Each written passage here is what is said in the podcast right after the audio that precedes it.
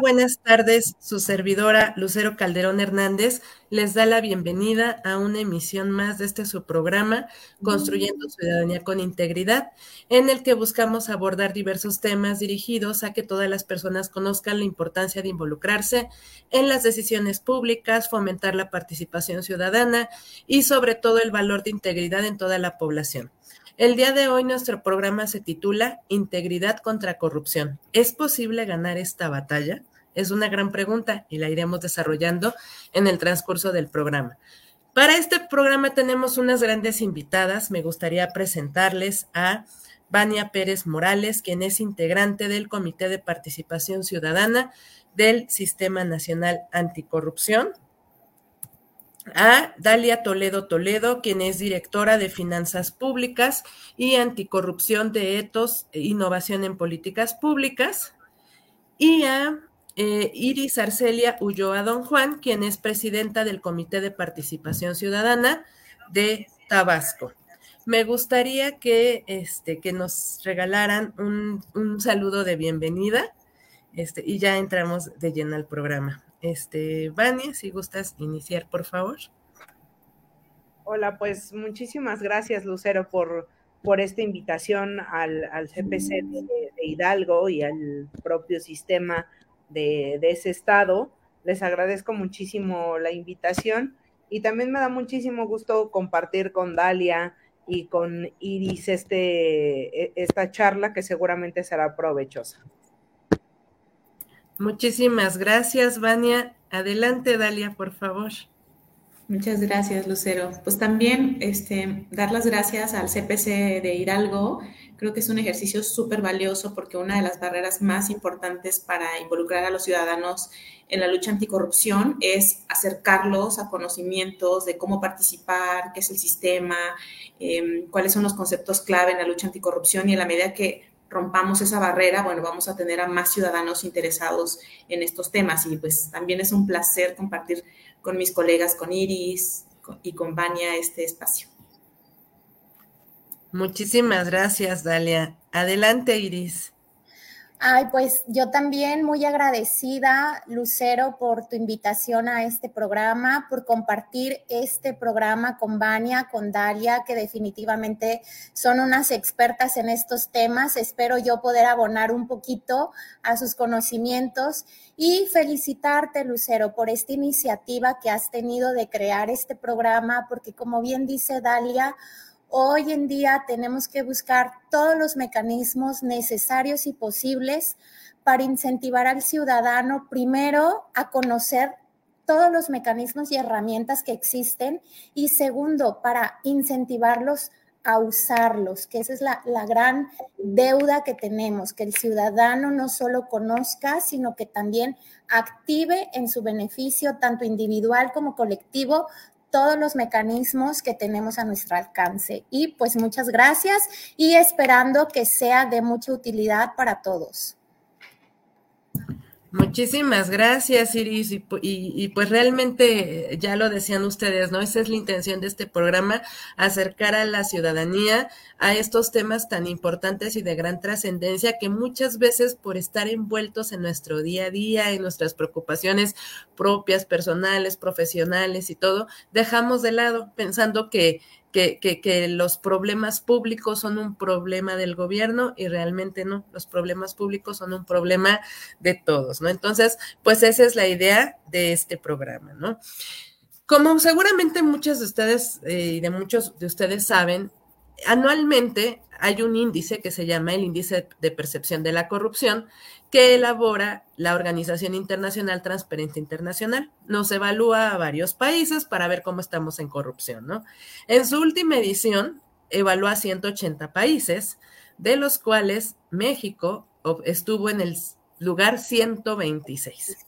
Pero ya dejémonos del lugar, es lo de menos, la calificación. Ahí es donde está lo grave. De una escala del 0 al 100, México sacó 31 de calificación. Y a lo mejor habrá quien diga, ah, quiere decir que hay poquita corrupción. No, es al revés. Entre más baja calificación tenemos, más corrupción hay. Y entre más alta, menos corrupción hay. O sea, quiere decir que México está más que reprobado. O sea, no llegamos ni al 5, pues ni al panzazo, nada, nada, ¿no? Entonces, realmente tenemos un grave problema de corrupción.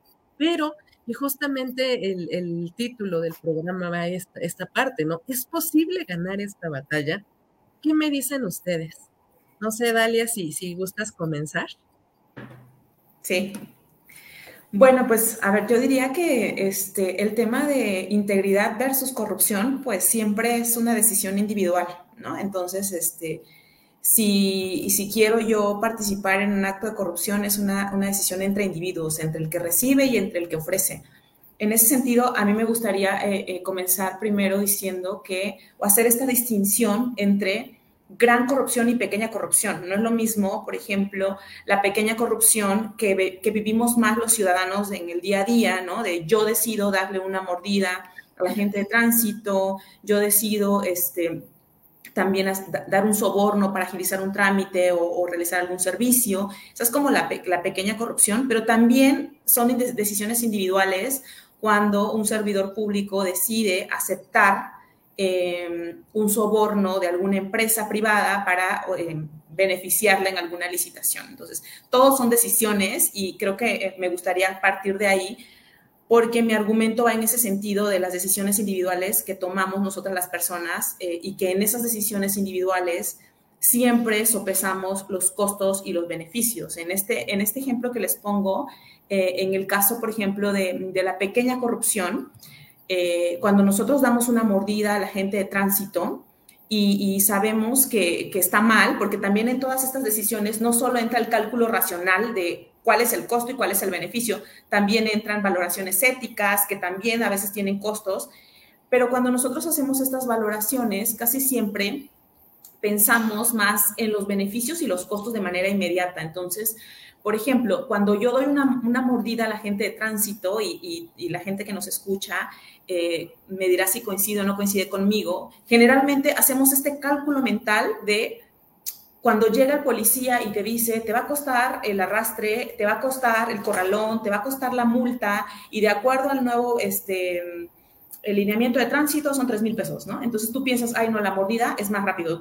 Primero me, me, voy porque tengo cosas que hacer y además, pues me cuesta 500 pesos, ¿no? Entonces uno valora los costos y los beneficios y en ese momento uno no piensa cuál es el, el, prejuicio que estoy... Eh, o, la, este, el costo que está significando este acto de corrupción a, nivel social, ¿no? Pero generalmente hacemos esas valoraciones de costo-beneficio. Lo mismo sucede cuando hablamos de, gran corrupción y cuando hablamos de gran corrupción ya influyen otras cosas. Por ejemplo, eh, ¿Cuál es el beneficio de que un servidor público reciba una mordida eh, para que una empresa determinada gane una licitación? Bueno, pues el, el, beneficio es muy fácil de cuantificar, es el dinero que se está llevando para beneficiar a alguien, ¿no?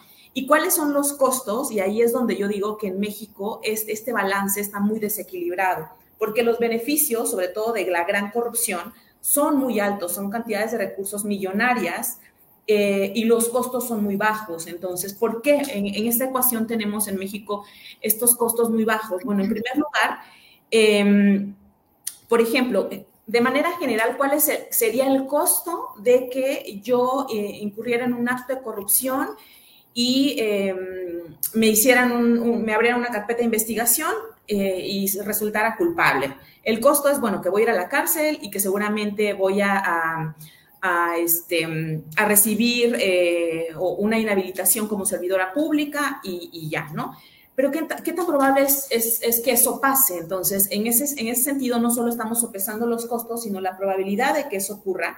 Y entonces ahí también influyen una serie de variables. Entonces, por ejemplo, sabemos que en México eh, la cifra negra eh, es alta para todos los delitos, no solo delitos este, de fuero común, de fuero federal, sino para todos los delitos la gente no denuncia. Entonces, ahí el costo que tiene el servidor público de decir, ay, a ver, que me cachen, ¿es probable o no es probable?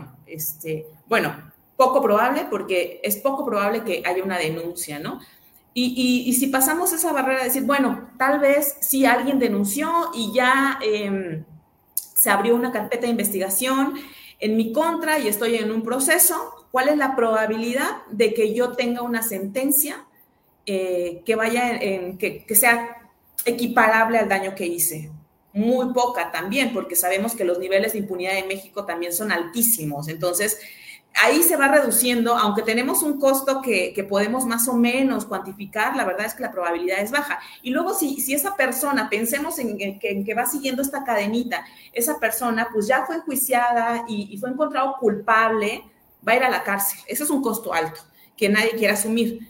Pero también en México tenemos un poco avance en temas de recuperación de activos y esa persona no va a devolver lo que, lo que, lo que, lo que recibió, que son cantidades millonarias de recursos. Entonces, con, esa, con esas cantidades podemos pagar un abogado para que se reduzca la sentencia o podemos hacer muchísimas cosas, incluso hasta cuando salgas de la cárcel vives cómodamente. Entonces, haciendo esta evaluación de la cadena, entonces, pues es poco probable que me cachen, poco probable que, que yo tenga una sentencia y además, en el caso remoto que así suceda, no voy a devolver lo robado. Entonces, esas, esas son las, este, las decisiones que a veces uno toma de integridad versus corrupción y a veces, desafortunadamente, nosotros nos inclinamos en esa balanza, tanto en la pequeña corrupción como en la grande corrupción. Eso no significa que yo esté diciendo ahorita que que tenemos una batalla perdida. Al final, pues México es uno de los países más corruptos del mundo y desafortunadamente ahorita la corrupción nos va ganando, ¿no? Pero eso, bueno, más bien es una batalla perdida más no la guerra. Sin embargo, sí creo que nos hace falta establecer los incentivos necesarios para dirigir el comportamiento. Entonces, porque una decisión racional ni podría decir, pues es que el servidor público, la verdad, tenía más beneficios, o sea, muchos tal vez hubiéramos estado ahí, ¿no? Y, tal vez el componente ético, el componente este, moral no era tan fuerte. Entonces, creo que este, yo siempre apostaría porque caminemos hacia la integridad. Desafortunadamente, pues estos indicadores que estás mencionando también, Lucero, nos muestran que ahorita la corrupción nos está ganando un poco la batalla. Pero bueno, también afortunadamente tenemos muchas más mentes este, que queremos que no sea así. Muchas gracias. Muchísimas gracias, Dalia. Y, muy cierto, la verdad es que abordaste puntos básicos como es, y yo comparto mucho esta parte que es que al final la integridad es la fortaleza o la debilidad dentro de esto, ¿no? O sea, porque seguramente muchos de ustedes han escuchado hablar del famoso triángulo del fraude, ¿no? Que pues es muy aplicable a la corrupción, ¿no? Donde nos dice que se tienen que, que si hay tres cosas que se conjugan entre sí, ya estuvo que seguro hay un acto de corrupción, ¿no? Primero, pues como la necesidad o la motivación que podemos tener. Segundo, la oportunidad, ¿no? O sea, que, que haya la forma de que yo pueda acceder y hacer el acto de corrupción. Y el tercero, la racionalización, que es justo ahí donde entra la parte de que yo voy a, meditar si va o no con, con, mis principios, cometer o no ese acto de, corrupción, ¿no? Entonces, si esa parte está débil, pues y se me presentan las otras dos, seguramente se va a acceder a este acto, ¿no? Entonces, por eso es tan importante este, este componente que es la integridad, ¿no? Adelante, Iris, por favor. Muchas gracias, Lucero. Fíjate que cuando me invitaste al programa y me dijiste el tema, dije, bueno, ¿por dónde parto? Y ahora que abriste tú tu programa, básicamente por ahí partí. Me fui al índice de percepción de la corrupción y dije, vamos a ver en qué lugar se encuentra México y vamos a ver qué están haciendo los países que tienen un nivel menor de corrupción y qué están dejando de hacer los que tienen un mayor índice de percepción de la corrupción. Y antes de continuar, Lucero, pues déjame decirte que ante la pregunta yo te quiero decir que mi pensamiento es que sí, claro que sí se puede eh, abatir la corrupción a través de la integridad, pero creo que primero tenemos que, em, el primer paso es reconocer que tenemos corrupción. No podemos ser un gobierno donde digan que la corrupción no existe, ¿sí? Primero hay que dar el paso y reconocer existe corrupción porque además el propio indicador de la percepción de la corrupción nos dice que todos los países tienen corrupción, todos, ¿sí? ese es un factor que ahí está. E, el factor decisivo es ver qué están haciendo los demás y en este sentido, eh, los países con menos eh, eh, porcentaje de corrupción, que son Dinamarca, Finlandia, Suecia, Singapur, entre otros, Fíjate, Lucero, que ellos sí tienen una cultura de integridad, de ética, pero es todo un andamiaje, Lucero. Al final mi planteamiento es, claro que sí, la integridad es un elemento indispensable, pero de poco nos sirve si no tenemos todo un andamiaje de acciones, tanto jurídicas, pero que además sean ejecutables, eh, controles también en estas eh, leyes o en estas medidas jurídicas, que tengamos eh, transparencia, digitalización en los, en los procesos, en los servicios públicos, que tengamos simplificación también en los trámites. Entonces, por supuesto que sí, necesitamos de una cultura reforzada y robustecida de integridad en el servicio público pero esto no va a ayudarnos del todo si no lo vamos acompañando de diversas acciones más, que es lo que han hecho todos estos países que tienen un indicador menor de corrupción. Han trabajado perfeccionando sus sistemas de transparencia, han trabajado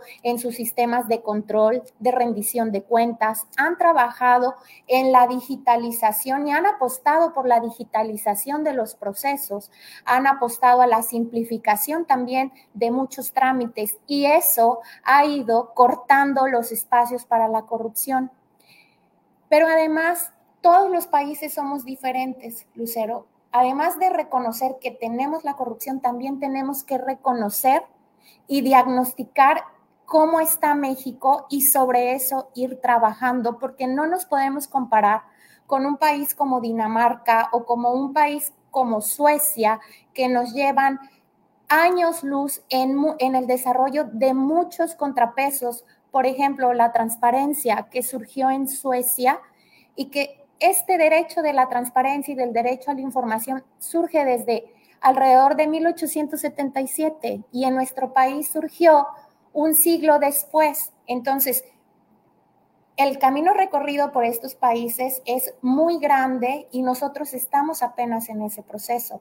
Tenemos que trabajar y reforzar todos estos eh, avances que hay en otros países, pero también viendo la realidad de nuestro país y ajustando todas las medidas correspondientes.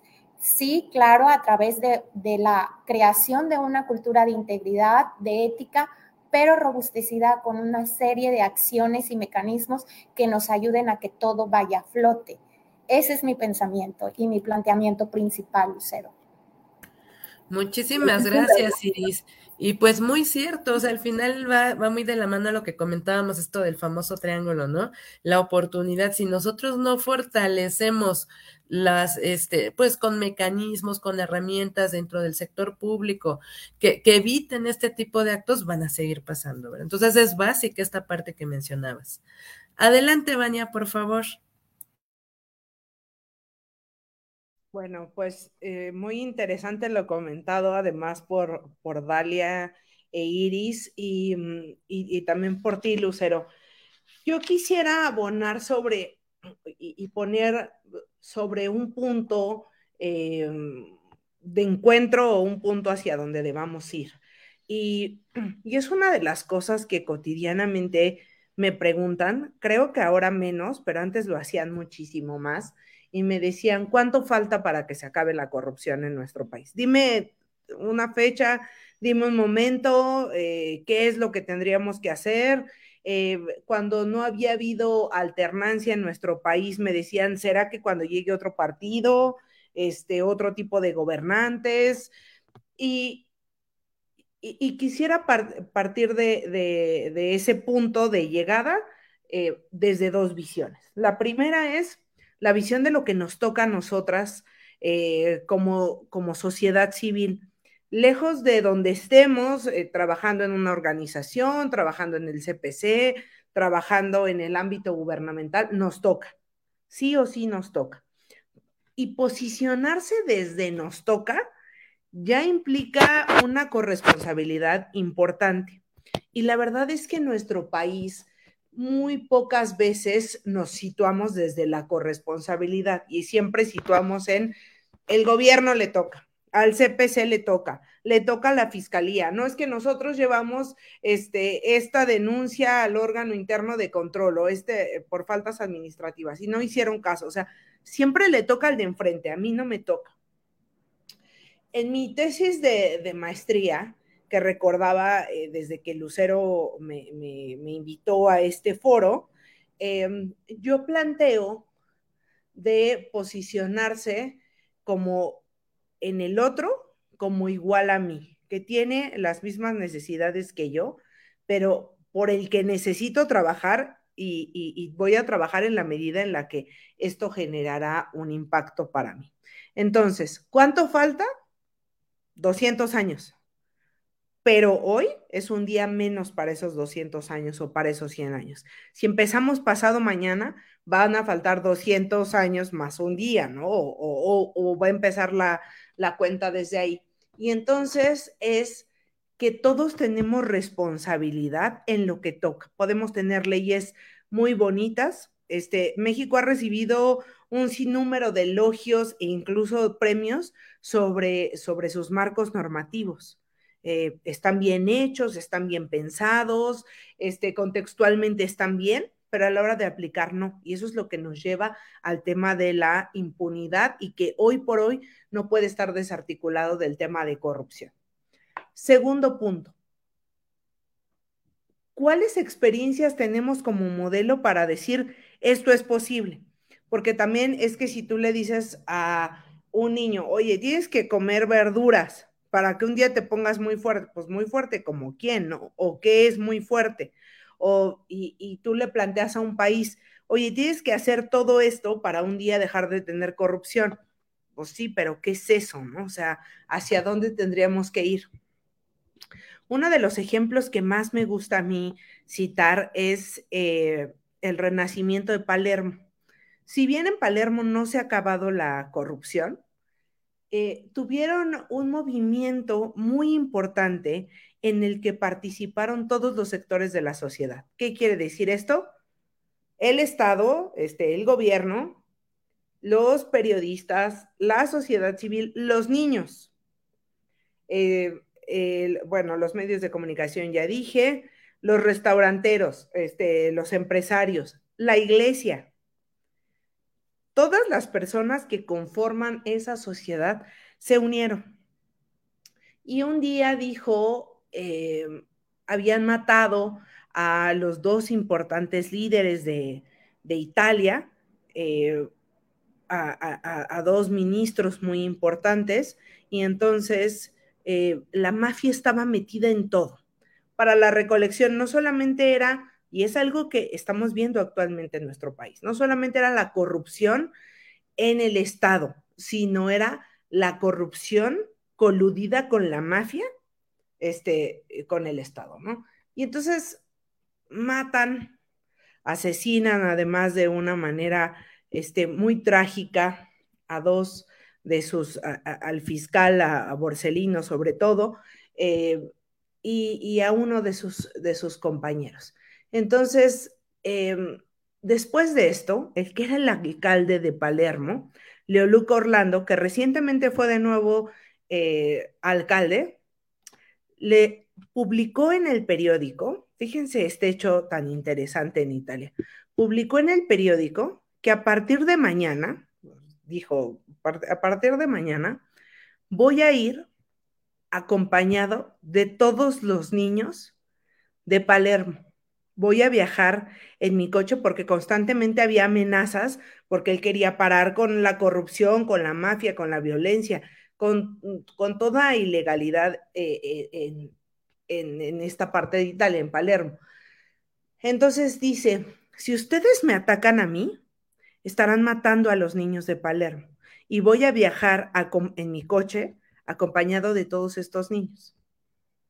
El impacto que generó que iba a viajar con los niños, es que la mafia, los, los niños de Palermo, pues también son hijos de la mafia, ¿no? Todo está conectado, también son primos, también son amigos. Y entonces estas acciones fueron contundentes. Por supuesto, jamás viajó con los niños, pero nunca le pasó nada el mensaje tan poderoso de lo que tú me hagas a mí, se lo estás haciendo a la sociedad, eh, creo que es muy interesante. Y entonces eh, terminaría diciendo que si hay un punto eh, de, pues una meta, y esa meta, uno de los ejemplos podría ser este de Palermo, otro de los ejemplos podría ser Hong Kong, Este, pero pensemos en este de Palermo. Pero otro de los ingredientes que ayudó no solamente fue la sociedad, sino que la ley fuera aplicada sin distinción a todos por igual y eso evitó impunidad. ¿Por qué, pasa, ¿Por qué hay corrupción en nuestro país? Porque se puede.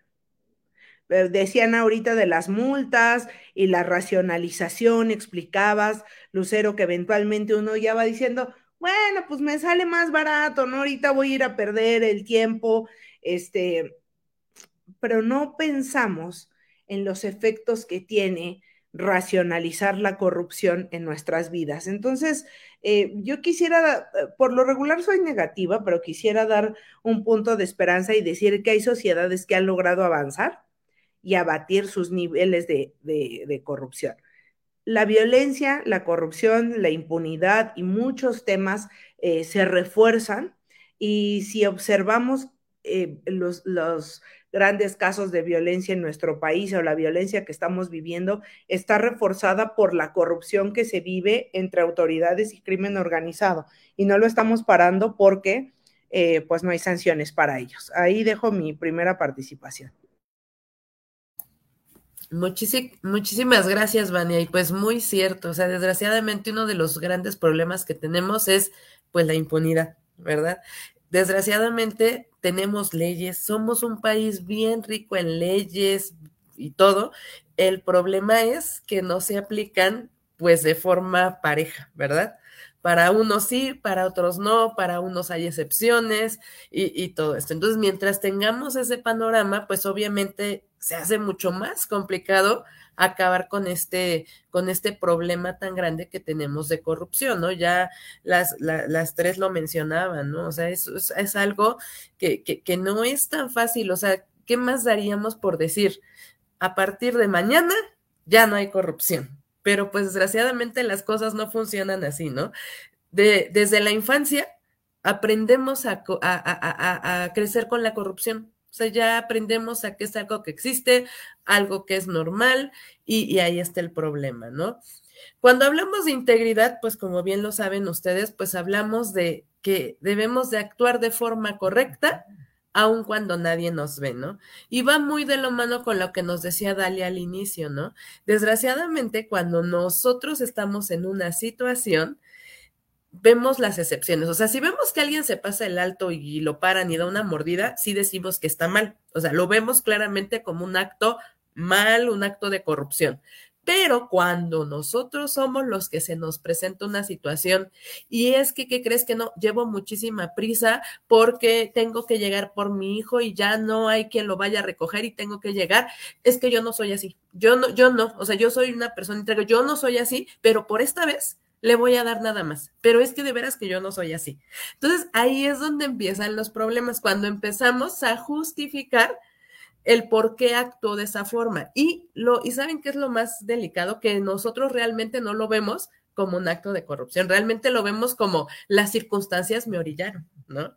Y realmente la integridad implica actuar de forma correcta, aún en esas situaciones adversas, complicadas que puedan existir, ¿no? Entonces, desde ahí es de desde donde tenemos que cambiar pues ese chip, porque desgraciadamente como sociedad, pues ya hemos normalizado todo este tipo de actos, ¿no? Entonces, creo que, creo que, que, que desde ahí tenemos este, pues estos grandes problemas, pero pues yo pienso y, yo creo que comparto con todos ustedes, me niego a decir, esta batalla está perdida, ¿no? Ya no hay nada que hacer y pues ya ni modo.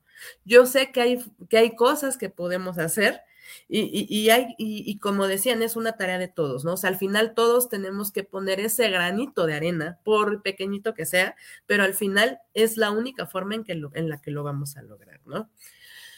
Iris, me gustaría que, nos pudieras ampliar un poquito más sobre, al respecto, sobre el tema, alguna, algún dato o, cosa interesante que te parezca al respecto.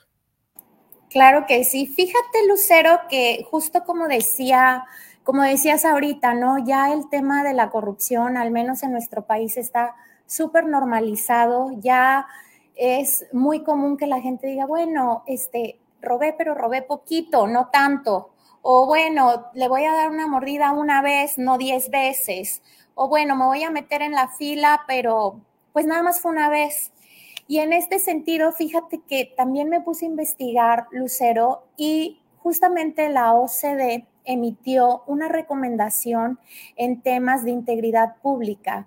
Y uno de los factores que a mí me llamó mucho la atención de esta recomendación planteaba eh, dentro de, las medidas, la que a mí me llamó más la atención fue precisamente esta, y es eh, cambiar la cultura para hacer que la corrupción sea socialmente inaceptable.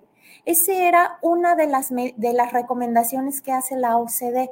¿Y por qué lo hace Lucero? Porque al menos en Latinoamérica, considero yo, la corrupción está socialmente aceptable y cada día va más en esa tesitura que ya no lo vemos mal, el que se metió a la fila en un, en un semáforo o en un trámite, los demás nos quedamos callados o hacemos como que no vemos. Y de cierta manera, con esas acciones, lo que nosotros estamos haciendo es aceptar, eh, dar por hecho que a lo mejor no está bien, pero tampoco estamos haciendo nada para dejar visto que está mal.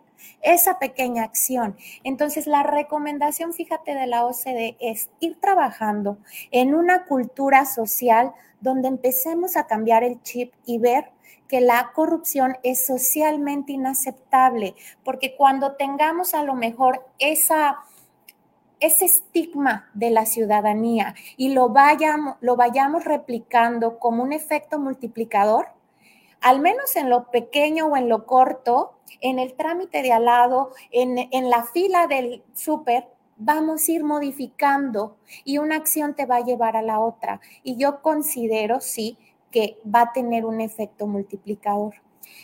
Como decía Vania, al final eh, se trata de corresponsabilidad. Estoy totalmente de acuerdo con Vania que no todo se lo tenemos que dejar al gobierno. Hoy ya no es posible eso.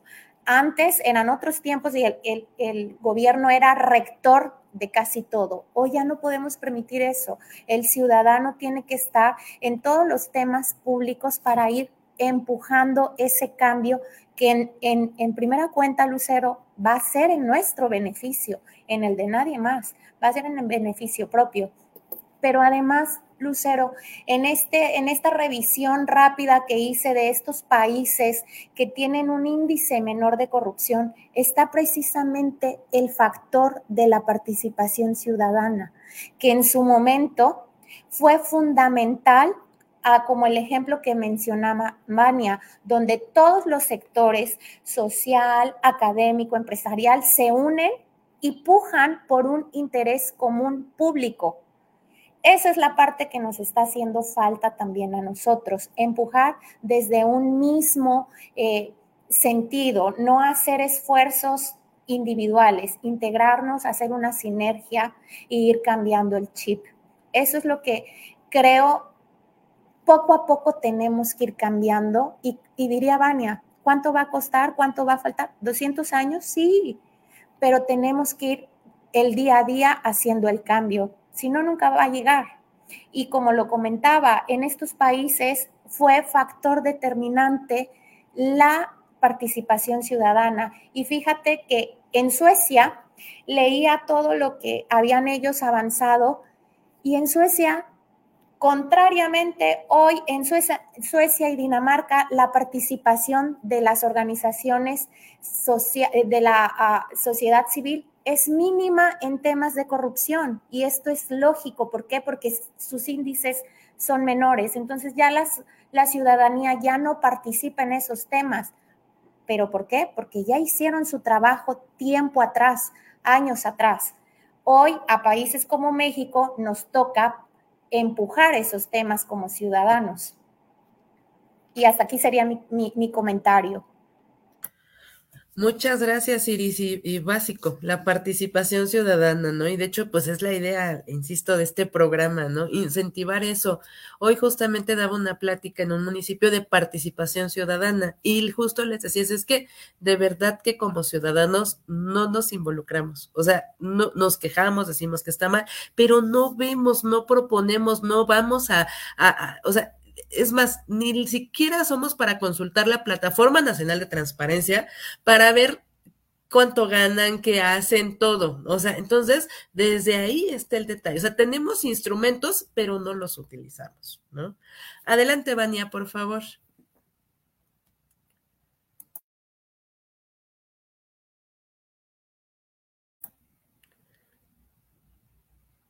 Perdón, no, podría, no podía quitar el, el, silencio.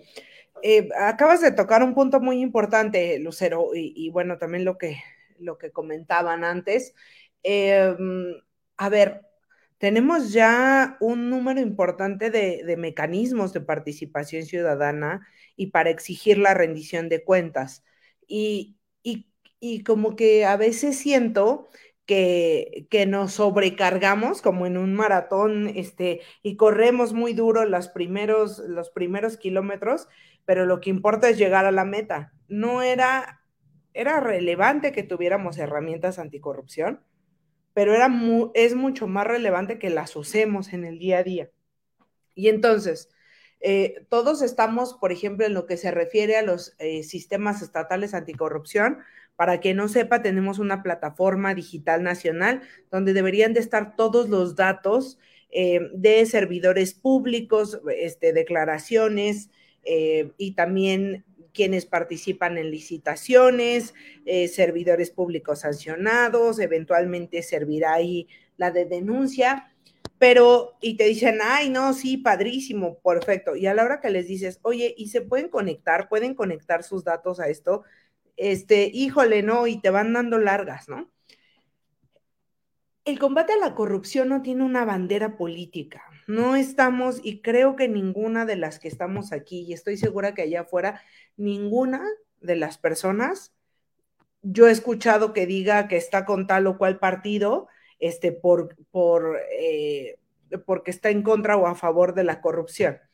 Eh, en realidad, esto es una lucha sin, eh, sin bandera, sin, sin logo, y está muy orientada a que mejoremos las condiciones de vida para que los recursos sean utilizados de manera, em, pues de manera provechosa, sobre todo para las personas que menos tienen. Y entonces debemos de ir avanzando en, varios frentes. Eh, dice un autor que me gusta, que, que es de psicología, pero Colbert habla sobre, em, sobre los tres estadios de por qué la gente acata la norma, por qué las personas acatan la norma. Y eso es lo que dije en la primera, en la primera parte, ¿no? Necesitamos un Estado de Derecho que a través de las leyes y las normas se viva y las normas se acaten, este, parejo para todos, ¿no? Y entonces nos explica Colbert que hay una, pirámide y hay tres niveles en esa pirámide y que el primer nivel en el que está la mayoría es el miedo a la sanción. Tenemos a países eh, no tan mal calificados, les voy a decir primero las tres. El miedo a la sanción por este, por, por este, por la, por el interés de quedar bien con los demás o por obtener un reconocimiento. Y el tercero, la, última parte de la pirámide, es por convicción. En la primera parte, podríamos hacer la correlación con aquellos estados donde eh, el Estado de Derecho tiene una calificación más o menos mediana, tienen buena calificación o, lo o los creemos como países que cumplen la ley, pero no necesariamente esos son los países con mejores condiciones de participación ciudadana o mejores eh, países con, em, eh, con, em, bajos índices de corrupción eh, del todo. ¿A quiénes me refiero, por ejemplo? Está ahí Francia, está ahí Estados Unidos y Estados Unidos lo tenemos como ejemplo. Tú vas en la frontera y ves a gente tirando, es más, este, la línea pues hay un montón de basura y está bien sucio, cruzas del otro lado, ya sea por donde me digan el cruce, ¿no? Estoy pensando tal vez por San Isidro, este, por la parte de Tijuana, y del otro lado está limpiecito. ¿eh? ¿Por qué la gente no tira basura allá y aquí sí? Por miedo a la sanción, por miedo a que le quiten la visa, por miedo a que le pongan una multa, ¿por qué la gente recogen en la mayoría de los casos las, eh, las heces fecales de sus animales porque no quieren una multa. Este, ¿Por qué sus coches están bien estacionados? Porque no quieren una multa. Quiere decir que se mueven en el miedo a la sanción. Acatan la norma por el miedo a la sanción. Segundo, por quedar bien con los demás o por obtener un reconocimiento. Y ahí yo pondría a muchos políticos que dicen, no, el Estado de Derecho, y es muy importante acatar la norma, y ves que se suben a sus bicicletas y van con su casco, a veces al revés, pero este, van con su casco, eh, eh, diciendo que, que, acatan la norma, em, y, y los ves diciendo que no, está muy mal pasarse los saltos y está muy mal pagar este, mordidas y y en realidad esto es para quedar bien, para tener una reputación de, mira, es una persona que acata la norma. Y lo podríamos ver también cuando un chico o una chica lleva a alguien que le gusta en su coche y entonces dice, pues que me vea, que me pongo el cinturón de seguridad. La verdad es que no le importa tanto si se va a estrellar en la esquina, lo que quiere es eh, quedar bien con la otra persona y que diga, eh, tiene buena reputación, ¿no?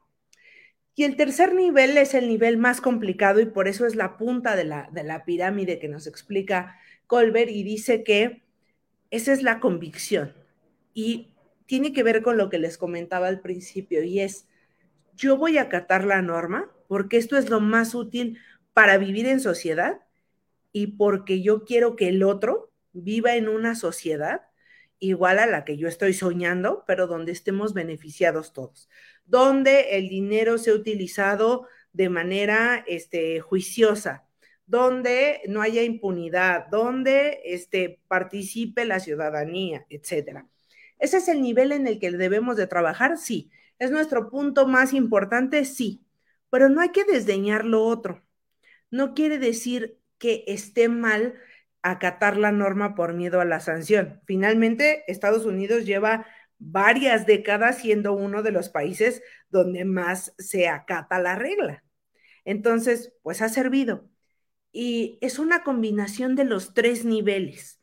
Entonces, debemos de trabajar transversalmente para que, y creo que ese es parte del trabajo de los sistemas estatales anticorrupción, hacer que la norma sea aplicable para todos de manera igual y que si por miedo a la sanción las personas que cometen actos de corrupción pues este, dejen de hacerlo. Dos, por reputación, la gente que estamos en este medio, que vayamos convenciendo a otras de que su reputación será mejor si es que se comportan de esta manera. Y tres, que por convicción esto nos ayudará a vivir en un país libre de corrupción. Muchas gracias. Muy interesante esto que mencionas, María, y la verdad es que, que, que pues esta pirámide describe perfectamente pues los pasos por los que vamos a pasar, ¿no? O sea, digo, como decías, al final llegar a la punta donde lo hacemos por convicción pues es lo más deseable, ¿verdad? Pero pues al menos si empezamos por, la, por, por, el miedo a la sanción, al menos ya vamos ahí avanzando un pasito, otro pasito, ¿no?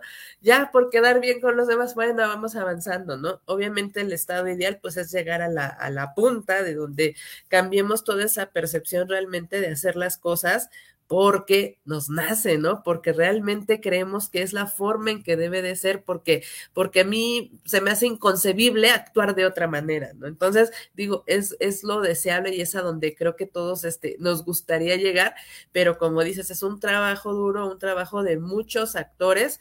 Y, por ejemplo, cuando hablamos de empresas, justamente por eso es que, se dan luego estos incentivos de empresa íntegra y todo esto, ¿no?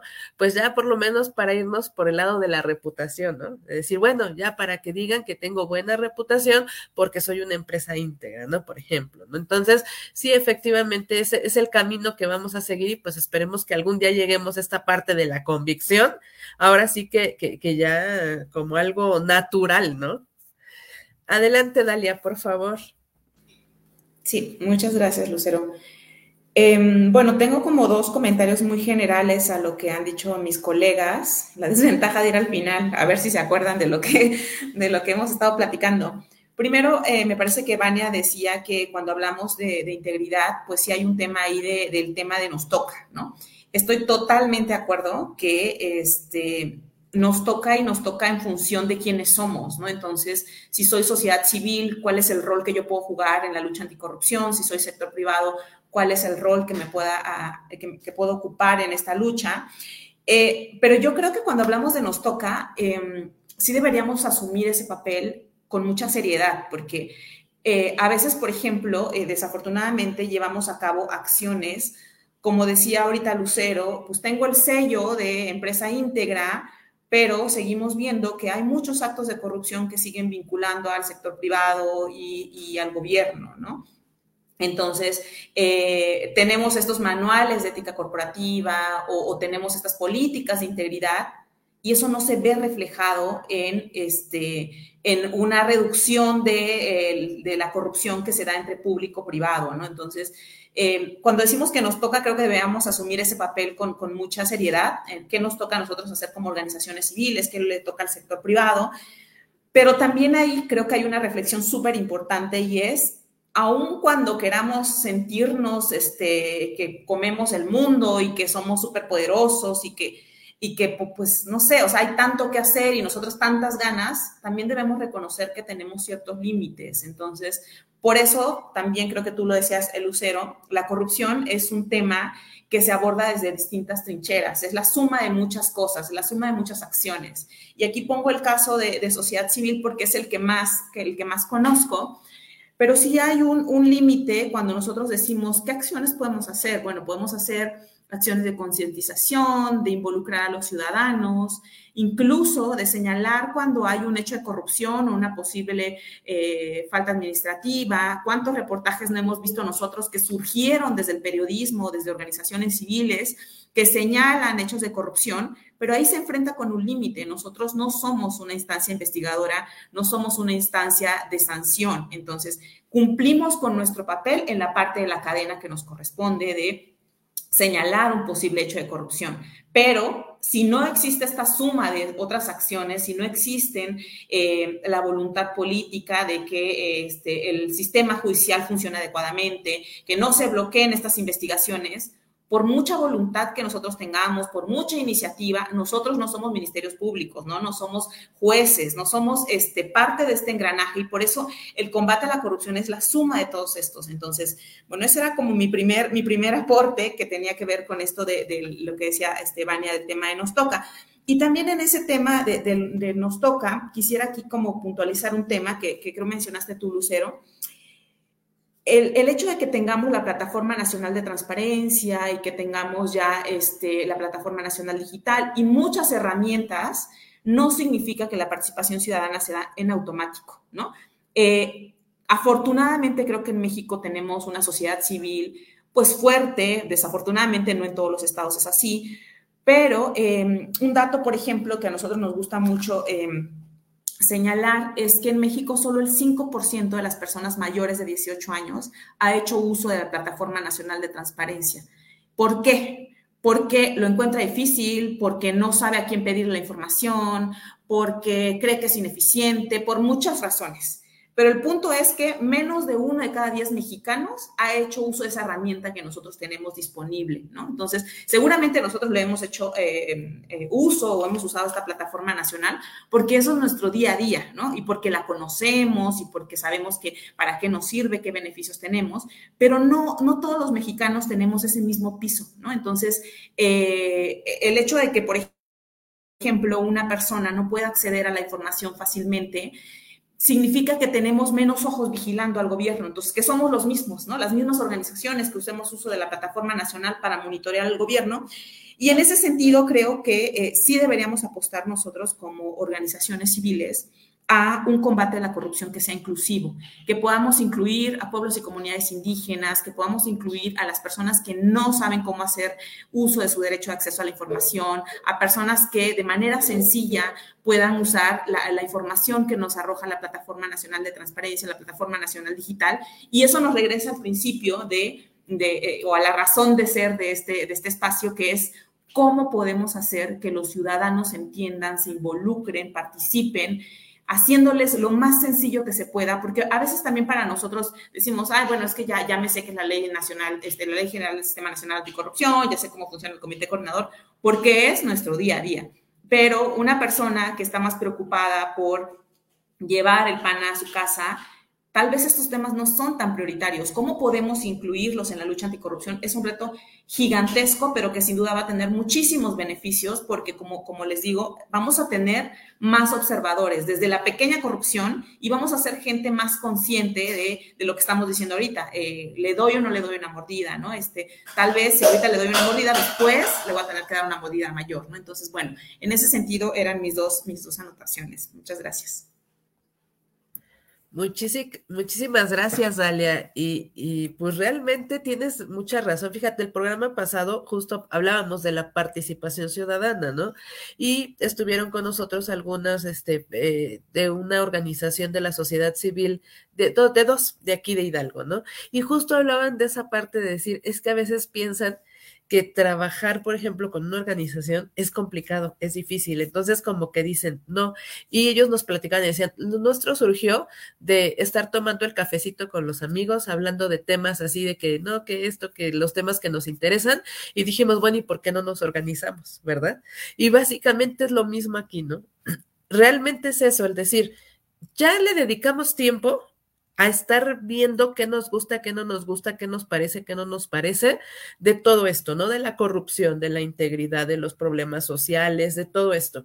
Pues dediquémosle tiempo efectivo, ¿no? Y también, como ya lo mencionaba bien Dalia, ¿no? Muchas veces, desgraciadamente, pues tenemos mil otras este, preocupaciones en esta vida, ¿no? Llevar el pan, que voy, este, que si mis hijos tienen que ir a la escuela, o sea, todo lo que tenemos que hacer, pero no podemos dejar de lado que son cosas que van muy de la mano. Si nosotros no cambiamos esta realidad que tenemos del país, también repercute en nuestro bolsillo, repercute eh, en los trabajos, repercute en lo que nosotros llevamos a cabo, ¿no? Entonces, es una tarea complicada, creo que sí lo es, pero creo que al final de cuentas todos podemos participar, todos podemos involucrarnos y pues empezar poco a poquito. O sea, ¿qué más quisiéramos decir, como lo dijimos desde el inicio, que esto es una tarea de un día para otro, pero no, decía Vania, ¿no? Igual y nos lleva 200 años, ¿no?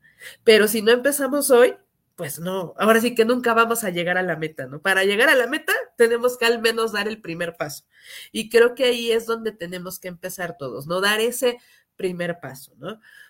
Antes de, darles la palabra para que pues, cerremos este, nuestras participaciones, me gustaría, este, en Facebook Live nos están siguiendo del CPC Nayarit, les agradecemos mucho, David Páez, Mara Ramos Anguiano, Francisco Javier García Pérez. También nos hacen aquí un comentario, Francisco Javier, y nos dice, la falta de integridad no solamente nos lleva a obtener un beneficio al cometer una falta y buscar la palanca para obtener impunidad, sino que muchas veces se agreden los derechos de terceros que en vez de obtener justicia tienen que salir pagando la falta de otro o como coloquialmente se dice, se las voltean, ¿no? Y es cierto, o sea, que no hay que perder de vista que muchas veces la corrupción, o sea, puedes, el beneficio puede ser eh, que yo obtenga el beneficio personal directamente o buscar perjudicar a otras personas, ¿no? También al final de cuentas todo esto incluye, incluye pues la, corrupción y no tenemos que perder de vista que en todas sus aristas, también al principio Dali hablaba de, de la corrupción menor, ¿no? Y la corrupción a gran escala y todo esto, pues al final de cuentas en todas sus aristas es igualmente de mala, pero pues tenemos que empezar por algún, de alguna forma para atacarla. Y yo pienso en lo personal que esta batalla sí la podemos ganar, pero sí requiere un gran compromiso, un gran esfuerzo y el involucramiento de todos por todos los frentes que puede haber, ¿no? Este, Vania, este, si nos pudieras dar tu, tu mensaje, tu último mensaje, este, te lo agradeceríamos muchísimo.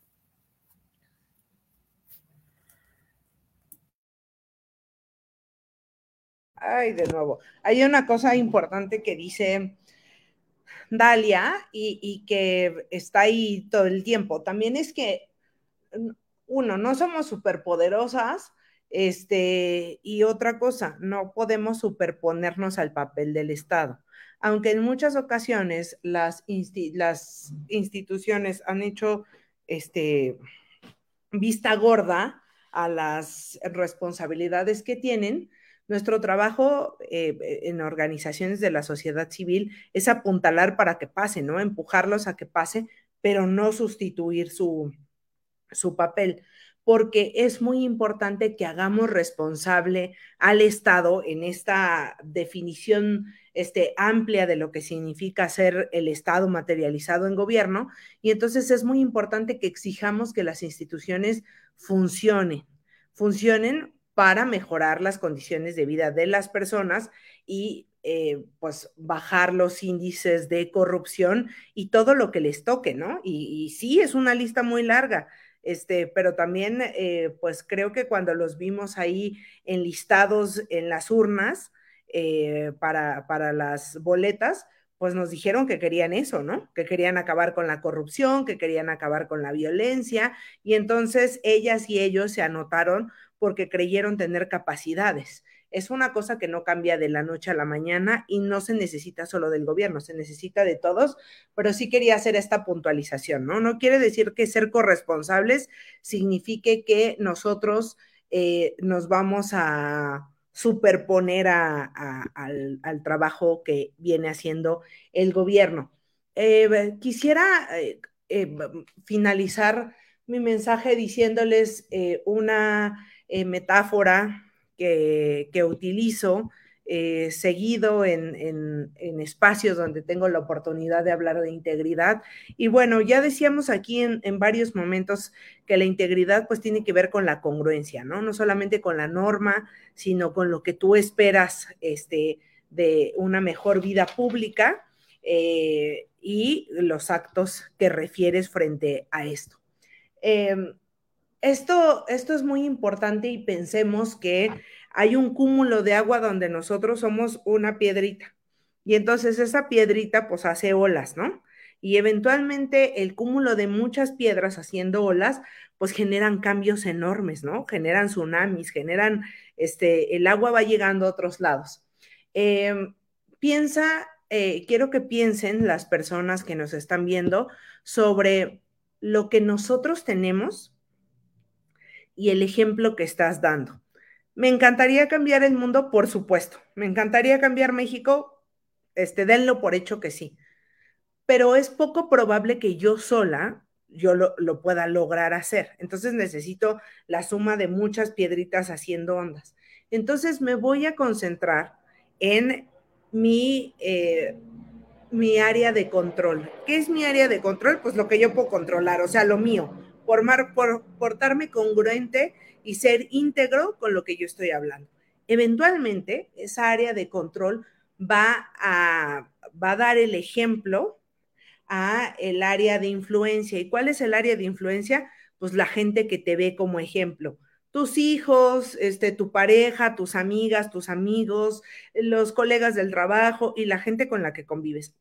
Ah, pues parece que Vania siempre llega temprano, ¿no? Híjole, pues qué pena llegar tarde con ella, entonces pues llego temprano, o este, y, puede ser positivo o negativamente, ¿no? Oye, pues Vania nunca paga mordidas, ¿no? Qué vergüenza, pues pagar mordidas, ¿no? Yo, no, y ella siempre habla de, de, que no hay que hacer esto. Y eventualmente, el influenciar nuestra área, este, valga la redundancia, de influencia, va a ayudar a nuestra área de interés, es decir, va a ayudar a cambiar el mundo, a cambiar México, porque muchas personas van a estar trabajando desde, su área de control para cambiar su área de interés. Y entonces, eh, ese es mi mensaje final, decirles que recuerden que somos esa piedrita en el charco y parece que es muy chiquitita y que el cambio apenas es imperceptible, pero muchas personas haciendo esto al mismo tiempo van a generar que esos 200 años se pasen rápido y, que lo logremos. Muchísimas gracias por la invitación. Al contrario, muchísimas gracias a ti, Vania, y la verdad, reflexiones muy importantes si es que queremos comenzar a, cambiar esta, esta realidad que tenemos. Adelante, Dalia, por favor. Muchas gracias, Lucero. Em, yo voy a ser muy concreta porque creo que coincido en todo lo que dice Vania y la verdad es que hemos hablado muchas cosas ahorita y, creo, yo sí creo que em, esta frase que usamos mucho, que oímos mucho de que la corrupción está en nuestra cultura, la podemos derribar. O sea, porque al final la corrupción sí es algo em, que vemos en el día a día, pero no podemos eh, excusarnos en decir es que la corrupción está en nuestra cultura y por lo tanto estamos condenados a vivir con ella. Entonces, este, creo que las decisiones individuales, romper esa barrera de decir, me va a costar un poco más, voy a perder un poco más de tiempo, pero esas decisiones individuales que tomamos, eh, pues nos pueden ayudar a... Em, que cuando veamos en el aglomerado todas estas eh, decisiones de yo no le di la mordida, Vania dice, bueno, Vania la verdad es que es una persona muy recta, al menos me da vergüenza hacer algo que está, es ilegal al lado de ella, ¿no? O sea, no lo va a hacer, pero esas cosas individuales o esas cosas, esas acciones que son pequeñas y que en suma creo que abonan muchísimo. Muchas gracias, Dalia. Y pues sí, y, la verdad, este, eh, ahora sí que, que, también invitarlos a, seguir el, ejemplo de, las tres personas que tenemos hoy aquí, ¿no? Dalia, pues a través de, de ETOS, Innovación en Políticas Públicas, muy interesada, muy, muy, ahora sí que muy, muy, muy, no, no, no, nada más de decir, sino de hacer, ¿no? Justamente en todo este tema relacionado eh, con, con el tema anticorrupción, ¿no? Hemos tenido la oportunidad de trabajar a través de la Comisión de Indicadores con ellos para promover algunos temas de trascendencia como el anexo transversal anticorrupción y todo esto. Entonces, realmente agradecerte muchísimo, Dalia, esta, esta apertura y, pues realmente, insisto, seguir el ejemplo. Vania en este caso, ¿no? En el CPC Nacional también muy participativa, muy, muy preocupada por los temas y pues Iris también, ¿no? O sea, creo que, creo que en el momento en que estamos en estos espacios es que, que tenemos ese interés y creo que esto es algo que podemos tener todos, ¿no? Adelante, Iris, por favor.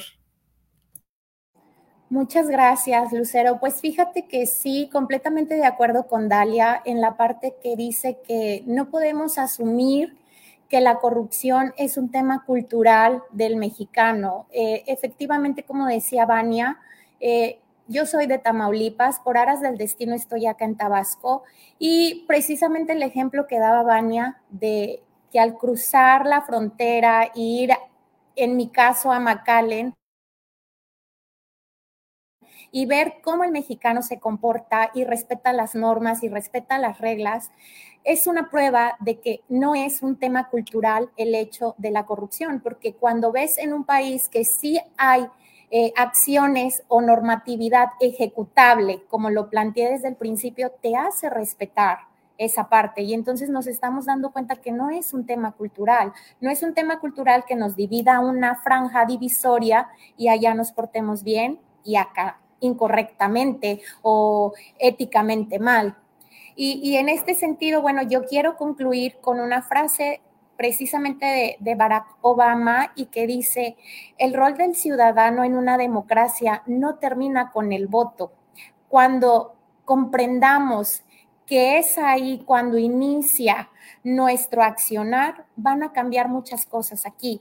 El, el derecho al voto nos da el principio de muchas obligaciones también y de muchos derechos. Y creo que como ciudadanos tenemos que eh, concientizarnos ya que no solamente al votar estamos cumpliendo como tal. Hoy los tiempos nos, nos exigen como ciudadanos más corresponsabilidad, más compromiso en los temas públicos para poder cambiar todo este panorama de la corrupción. Eh, como lo planteé eh, al inicio de mi intervención, tenemos que reconocer que la corrupción existe. ¿Para qué? Para poder integrar entonces una agenda anticorrupción en la que exista un diagnóstico de cómo se encuentra México y entonces en esas medidas ir creando las políticas públicas o las soluciones que nos vayan disminuyendo todos estos índices de percepción de corrupción que tenemos. Pero si nosotros como ciudadanos no asimilamos el poder que tenemos desde que votamos y el poder de acción eh, que, como decía Vania, en conjunto podemos generar, pues difícilmente vamos a ir transformando nuestro entorno y mucho menos nuestro país. Entonces, yo más que eh, mm, eh, expresarles todo esto, quiero invitarlos a los ciudadanos que nos están viendo a que no desconfíen o no, más bien digan, ¿de qué va a servir mi participación? Quiero invitarlos porque ese pequeño granito que aporten en un efecto multiplicador va a lograr grandes cambios. Tal vez va a tardar, pero los vamos a conseguir, lo vamos a lograr. Entonces, invitarlos a creer, sí, que se puede cambiar la integridad y se puede ganar la lucha a través de la integridad a la corrupción. Y pues muchísimas gracias por invitarme, Lucero, y a las compañeras también de este foro. Muchísimas gracias, Iris. Y, pues muy cierto, ¿no? Y ya lo mencionaban las tres en, en, algún momento de sus participaciones, ¿no? Básicamente, si nosotros queremos ganar esta batalla y cambiar esta realidad, pues requerimos la parte de, comprometernos nosotros como ciudadanía, pero también el compromiso de la, la, sociedad civil organizada y también el compromiso, como bien lo decía Vania, del gobierno. ¿Verdad? O sea, es una tarea de todos, no podemos excluir el sector privado, obviamente también, no podemos excluir a nadie, todos tenemos que participar pero lo cierto es que tenemos que empezar por nosotros mismos. Si nosotros mismos no empezamos a cambiarnos esa percepción de pensar que, que, que, mientras yo lo haga tiene justificación, que es que yo no soy así, pero así, pero, pero, pero las circunstancias me orillaron, no vamos a cambiar esta cosa. Hay que empezar por nosotros mismos, que no nos dé pena de hablar de integridad con las personas, que no nos dé pena decirles, oye, mira, la corrupción es mala, tienes que actuar de esta forma, mira los principios, mira los valores, que realmente seamos un factor de cambio, un factor multiplicador para algún día lograr que los ciento, casi 130 millones de mexicanos que somos, pues estemos en, en, esa misma sintonía, ¿no? Les agradezco muchísimo su participación, les agradezco muchísimo a las personas que nos siguieron y a las que los, lo verán este, ya en nuestro canal de YouTube. También eh, recuerden que, que, que, el programa también está en formato de podcast en, en la plataforma de su preferencia. Entonces, este, pues los esperamos en la siguiente emisión y pues les agradezco mucho nuevamente, Vania, Dalia, Iris, por estar hoy aquí con nosotros y darnos estas, estas aportaciones tan importantes para, para, no, no solo para nosotros, sino realmente para toda la ciudadanía. Muchísimas gracias por todo. Muchas gracias, un placer.